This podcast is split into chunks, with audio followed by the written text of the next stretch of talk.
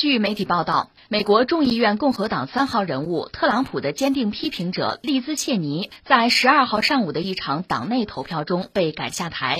利兹切尼在告别演讲中直言，将尽全力阻止特朗普重返白宫。这次投票由美国会众议院少数党领袖凯文·麦卡锡在十号正式提出，在十二号上午以口头表决的形式进行。此前，麦卡锡曾解释，投票换人主要是为了减少共和党内部分歧，以确保共和党在二零二二年的选举中夺得众议院主导权。利兹切尼现年五十五岁，为前美国副总统迪克切尼长女。自二零一七年起担任怀俄明州联邦议员，后任众议院共和党会议主席，是众议院共和党的三号人物。他对特朗普所谓的大选舞弊言论持批评态度，认为特朗普应当为今年一月六号的国会大厦暴乱负责，并且曾在第二次总统弹劾案中投票弹劾特朗普。那这个消息就跟特朗普有关。特朗普真是个人物啊！我想在若干年后，如果美国人也好，全球也好，回顾美国历史、美国政治的话，特朗普绝对是一个需要大书特书、需要研究的一个人物。你看，这个人已经下台了，到现在不过干了四年的美国总统。当然，他现在放了话，他要认真考虑。他其实并没有说，这个四年之后，当然不到四年了，就是说下一次美国总统，二零二四年如果大选的话啊。我参不参与？他只是说我认真考虑。其实他并没有明说，我肯定参与。他没有说这个话，可是已经搞了个鸡飞狗跳了。这是美国，你看共和党不闹起来了吗？一个是他在议会里边，就是参议院，要共和党三号人物那个切尼，老切尼的女儿，好像是长女啊，人家也是一个政治家族嘛，被开了。然后呢，有一百多。就美国共和党的，其实都是有头有脸的人物，不是普通党员啊，高层啊，就站出来就是写封信，哎，这么着啊，咱们抓紧跟特朗普切割，要不切割，我们就不在这儿陪你们玩了，我们单独组个党啊，就到这个地步，就是在拥护特朗普，就力挺啊，支持特朗普，或者还是反对他，跟他切割，就是等于这是两个选项，大家站队吧。现在共和党到这样一个地步，最逗的是那个拜登，拜登是民主党嘛？哎呦，我可没有见过这么激烈的政治斗争啊！嗯，是该好好的反思一下了。这拜登这不冷不热说了一番这个话，就特朗普现在真的把共和党就是一个已经退下来的前美国总统，把共和党搞了一个不亦乐乎。现在是不是真的到了一个分裂的地步？哈，这非常有意思，非常耐人寻味。聊这个话题。找俩词儿吧，一个词儿叫异化，实际上就是美国政治也好，美国的共和党，尤其现在我们讲共和党啊，可能早已经异化了。和这异化相关的一个词就是分裂，这是不争的事实。你看聊这个话题，当然我们给自己定个角色，我们就是这个所谓吃瓜群众啊，观棋的嘛，倒不至于观棋不语的说话，但我们确实不是下棋的。听我们节目时间长，知道我们节目关注所谓天天天下嘛，关注天下的事情，那尤其是这个世界上。发生的那些重大的新闻啊事件，但我们无外乎就是看一看，我们并没有能力去左右这个事态的发展变化，而且就算看能不能看透，这也还是一个问题，这对我们每个人都是一个考验，对吧？呃，你掌握的信息多，也许有助于你把事情看得更仔细或者更通透一点，但是有的时候信息太多呢，你是在信息洪流之中也无从去挑选那些最重要的东西，这是我们今天一个困境吧。扯远了，扯回来说啊，你看，呃，有一个词叫建制派，这个词这两年好像大家听到的比较多。你比如民主党里边，拜登，拜登算建制派啊啊，但是特朗普有人叫他什么政治素人，什么菜鸟，他不是建制派。那建制派什么意思吧？这两年这个词儿好像大家用的比较多，但是你得说他在不同的语境里边是有不同的意思。你比如在香港，之前也有所谓建制派一说。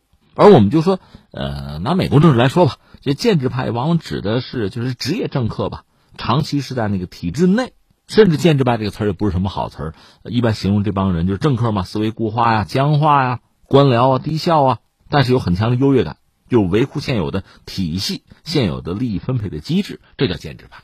还有建制派就是这个中性词，咱也别给什么褒义或者贬义，建制派就是讲究传统，按规矩来，遵循这个。之前的那套规则和秩序，所以我们简单说一下这个词儿哈，你会知道，那拜登算是建制派，就是按照民主党传统来，比如讲意识形态啊，讲那个民主人权啊，是他吗？而且强调和盟友的关系啊，所以拜登的这些行为呢，是符合一个老建制派的这个思维和行动的标准的。翻回来说，特朗普可不是。那他算是个什么人？他几乎是个造反的呀！你看，他有人讲他什么政治素人，没有太多的政治经验，不管是国内政治斗争的经验，还是在这个国际事务之中外交的经验，基本上都没有。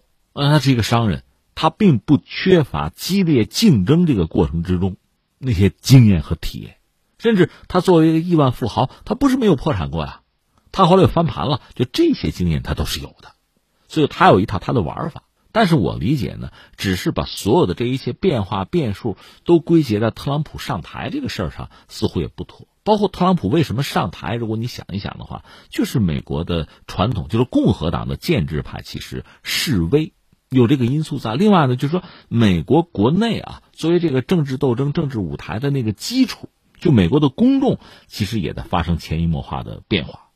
我记得前两天给大家念过几个数字吧，呃，当时谈的是另一个话题，就是美国现在不是疫情吗？疫情，美国的一些民众是反智，就智慧的智啊？为什么？你会觉得很奇怪是吧？不相信疫苗啊？特朗普说喝消毒水管用就喝消毒水啊？或者说说这个五 G 信号塔传播病毒就烧五 G 信号塔等等等等，会有很多你觉得不可思议的事情啊！不爱戴口罩，该聚集还聚集，要自由，甚至把这个自由和戴口罩和健康。把这些东西搞成了彼此矛盾混乱的这一锅乱炖哈，但是我给大家几个数据，你就会知道这个也不奇怪，为什么呢？给几个数据哈，就是说美国人家自己调查的，百分之二十六的美国成年人认为太阳是绕着地球转的，而不是地球绕着太阳转。另外就是百分之三十八的美国成年人相信地球是这个上帝创造的吗？几千年前造的。另外就百分之三十四的美国九零后怀疑地球可能是平的，也不能确认它是个球体。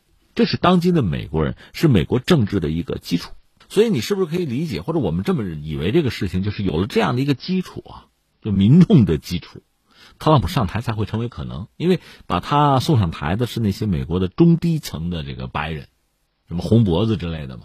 就在全球化之中也没有得到什么好处，在美国经济的发展也好，美国和全球的这个经济体的交往之中也没有得到太多的好处，反而认为自己受到了伤害，被边缘化。这帮人对传统的体制，所谓建制派，他是不满的嘛，所以才能把一个非建制派的特朗普送上台。而特朗普既然上台，这帮人把你送上去的，你当然要画符前言，你对他们怎么承诺的，你要一一的践行啊。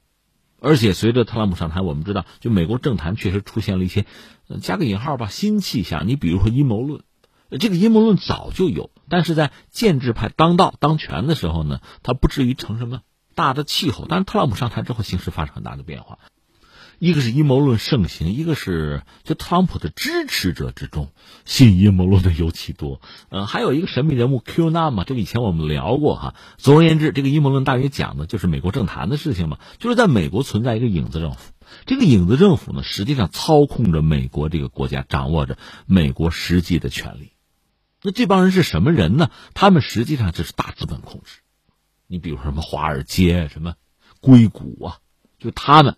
来控制美国，就剥夺美国人的自由，决定着美国人的命运。而特朗普和这个影子政府在进行着坚决的斗争。特朗普在维护着美国人民的自由和尊严，很伟大，是吧？这是阴谋论吗？所以你看，特朗普每说一句话，每做一件事情，都是在和这个黑暗势力啊，这个邪恶的什么影子政府在做斗争。当然说，特朗普本人嘛，人单势孤嘛，所以有的时候也要委曲求全，有的时候呢，以退为进啊，就这么一个东西。那很多人是信的，你说怎么可能信这个？对呀，地球绕太阳转的事儿，还有太阳绕地球转的事儿，刚才我们不是谈过了吗？是这样一个民意的基础、群众的背景，所以出现这样一个状况。那么你看，呃，支持特朗普的这个底层的民众，其实到今天啊，特朗普已经下台了嘛，但是在共和党的一些基层，比如在一些州，有共和党的组织什么的，这帮人还在认为是不是他们舞弊了，对吧？这次这个选举靠谱不靠谱啊？是这个状况，就是因为共和党发生这种变异，群众基础也发生这个变异吧。特朗普把这些东西等于说表面化了，通过他的刺激，很多事情就加速了。所以现在共和党真的是呈现一个分裂的态势，就是共和党的高层所谓的建制派，很多人是愿意和特朗普切割的，就你给我们搅和的不清，拉倒吧。二零二四年你可别来，对吧？但是呢，基层的很多共和党的负责人也好啊。成员也好啊，还是拥护特朗普的。特朗普那七千万张选票不是白拿的，那你不分裂还等什么？就出现这么一个状况。当然，即使是在共和党的高层，呃，大概分两派吧，就支持特朗普、挺特朗普的，还是呃反对他，要求和他切割的。刚才我们说那个切尼，那算是高层吗？当然，反对和特朗普他捆绑在一起，赶快切割，那意思再不切割，我共和党就毁了。结果他反而被搞下台去了。再然后就出现这一百多人，都是政客呀，都算是这个共和党的精英吧，就下决心，等于最后通牒写封信啊，再不跟他切割，我们走人，我们自己组织一个党去。那真的就意味着共和党的分裂了。那这种分裂对共和党肯定不是什么好消息啊，力量会被削弱呀。现在大选已经输了，二零二四年还能不能翻盘啊？应该说，原来看翻盘未必没有机会，因为你看啊，一个是拜登年纪很大，年事已高。这不是我们说什么啊？你看，普京说祝你身体健康啊，那这咱都不论啊。美国国内的媒体都说这这老头能活够四年吗？因为还有一个很有意思的细节，他那个政府，那以往呢就叫拜登政府吗？特朗普政府、奥巴马政府，他不是，他现在叫拜登哈里斯政府，就把那个副总统挂上了，拜登哈里斯政府。所以美国很多媒体很敏锐的发现这一点，就说：哎，啥意思啊？他能干够四年吗？是过两年哈里斯叫接班吗？就出现这么一个就猜测或者困扰。那拜登这四年之后到底，呃，一个他当然他说他要连任，争取连任。那特朗普有没有卷土重来的可能性？或者这么讲，共和党有没有可能借着特朗普的卷土重来重新翻盘？如果没有特朗普，那共和党还有谁可以依靠？是这么一个问题。所以大家对这些问题，他选择不同的答案嘛，然后站队。最终的结果就是我们现在看到共和党似乎有分裂之势。那你说会分裂吗？